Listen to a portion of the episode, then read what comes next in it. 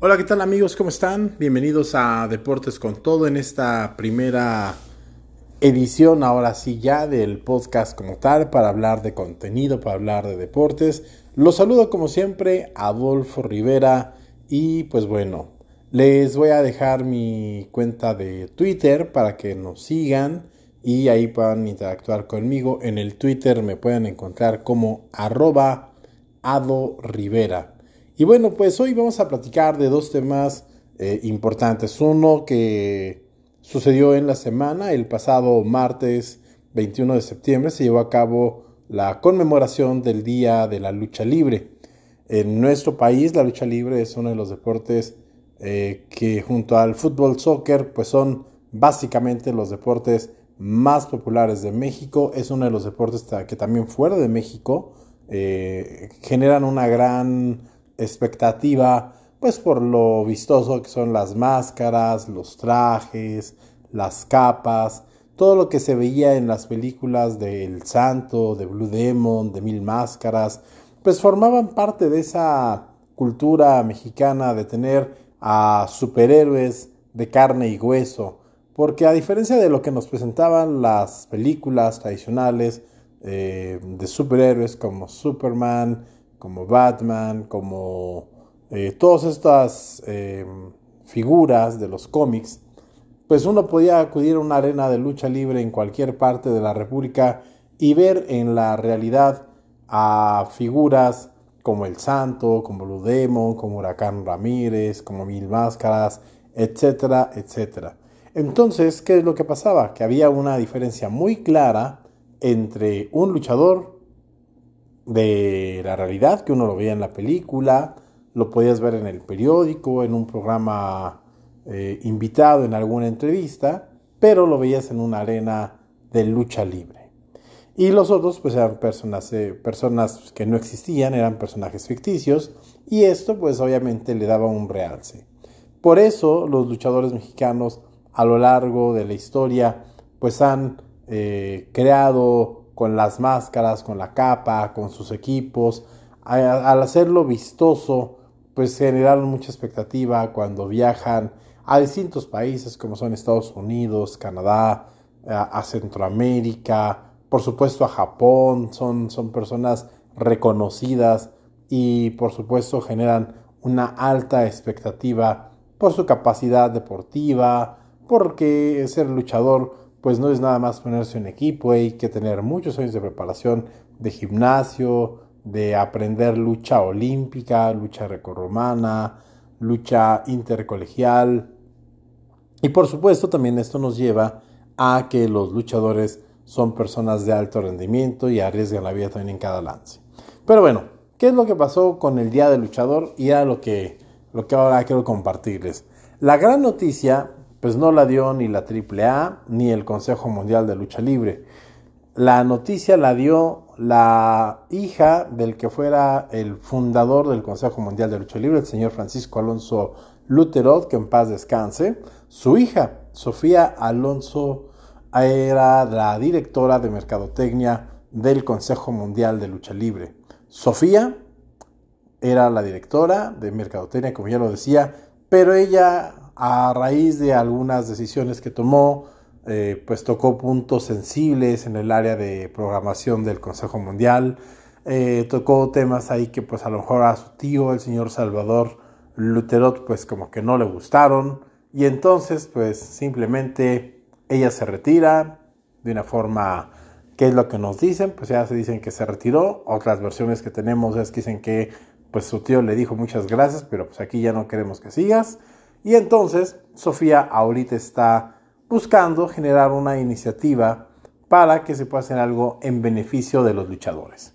¿Qué es lo que se puede hacer o qué es lo que ella pretende? Que los luchadores tengan eh, prestaciones como un seguro social, como puede ser una Afore, un seguro de retiro, un seguro de gastos médicos, un seguro de vida. Y todo eso en el plan suena muy bien. En la realidad muy difícil. ¿Por qué? Porque para las compañías aseguradoras, un luchador, un boxeador, un bombero, un policía son personas de alto riesgo. entonces el costo de siniestralidad es demasiado alto y entonces no se vuelven rentables para una aseguradora, ya que un luchador podría perder un miembro en un lance y entonces el seguro tendría que pagar una, suma asegurada muy alta. Es por eso que ellos no tienen accesos a seguros eh, de compañías privadas. Entonces, pues de entrada ahí creo que Sofía tendría que entender o tendría que venir una reforma a la ley y por supuesto implicaría mucho más que una compañía de seguros los aceptara. Tendrían que venir regulaciones desde la Secretaría de Hacienda, que es la dependencia que regula a las compañías aseguradoras. El Seguro Social, fíjole, pues las personas que trabajan en las arenas eh, son básicamente tienen contratos en donde les establecen salarios de acuerdo al nivel eh, que la empresa los quiere poner en un tabulador, de acuerdo al nombre, al cartel, les van pagando por porcentajes y pues este es muy difícil que eso se pueda llevar a cabo. ¿Por qué? Porque simplemente no es de que nada más el patrón, en este caso la, Arena México, por dar un ejemplo, eh, diga voy a dar de alta a tantos luchadores. Si así, sin darles un sueldo fijo, sin darles prestaciones de ley, hoy no los dejan trabajar como deberían de trabajar ellos con cualquier luchador, con cualquier promotor, con cualquier empresario, pues simplemente esa posibilidad de que les den una prestación los limitaría más a su trabajo y tenerlos con un salario mínimo. Y sabemos también la deficiencia que tiene el Seguro Social. Entonces, creo que por ahí la iniciativa de Sofía puede ser muy buena, pero creo que hay muchos huecos legales y muchas áreas donde las empresas también, pues también son las culpables de que los luchadores hoy vivan como viven. ¿Por qué? porque ellos cuando algo no les gusta simplemente agarran, los castigan, los vetan y eso es una deuda que las empresas han generado. Las empresas han generado vetos absurdos, ridículos, de que hoy, por ejemplo, algunos luchadores no puedan trabajar ah, con el elenco de la empresa del Consejo Mundial, que es la que más se ha pegado esta política absurda de vetar no solo a luchadores, sino a periodistas, a, e incluso hasta aficionados. Entonces, con esa política absurda y ridícula y teniendo a un jefe de prensa totalmente incapaz como lo es Julio César Hernández Rivera, aunque le gusta decirse Julio César Rivera porque no le gusta su apellido paterno, eh, pues es una empresa que va en una debacle más que clara, más que concisa, y entonces ahí sí, pues el Consejo está perdiendo muchísimo, muchísimo, muchísimo. ¿Por qué? Porque hoy los luchadores no pueden trabajar con quien ellos quieran. Y si Sofía Alonso quiere cambiar las cosas, tendría que empezar por la empresa que su papá y que su familia, la familia Alonso Luterot y la familia Luterot, han venido a echar a perder. Bloquear y hacer que los luchadores no tengan ingresos. Eso me parece una posición que debe de entender Sofía, que su familia ha sido la principal causante con los vetos, con los castigos, la primera en generar la deuda que ella misma reconoció que tienen las empresas con los luchadores. Ojalá que Sofía entienda que va a tener que picar piedra y pelear mucho para que esta política un tanto absurda cambie y desaparezca, empezando por lo que su papá y sus colaboradores permitieron y, llevaron a cabo durante muchos, muchos años. Y bueno, cambiando de tema, hoy viernes, pues estamos ya prácticamente en la previa de la víspera del clásico de clásicos, el juego de juegos, el América contra Chivas. Rápidamente, a ver, ¿qué es lo que podemos esperar? El América llega, sí, sin ojo, en el mejor sistema de juego, que a mucha gente no le gusta lo que hace el señor Santiago Solari como director técnico del América. Pues sí, a lo mejor no es el América espectacular que nos gustaba ver, eh, que tenemos esa idea que el América debe de ganar, gustar y golear. Con él no, con él es un equipo práctico, un planteamiento simplemente así, a secas, buen funcionamiento me defiendo bien, ataco bien, meto un gol, meto dos y hasta ahí. A mucha gente de la América sí no le gusta, pero aún con todo y todo, Santiago Solari ha hecho del Estadio Azteca la fortaleza del América y ahí es donde el América puede hacerse fuerte mañana ante las Chivas que han tenido un arranque bastante complicado, pues hay que recordar que la semana pasada, aun cuando le ganaron al equipo del Pachuca, pues decidieron cesar a Víctor Manuel Bucetich y de esta manera, pues las Chivas se quedaron sin entrenador.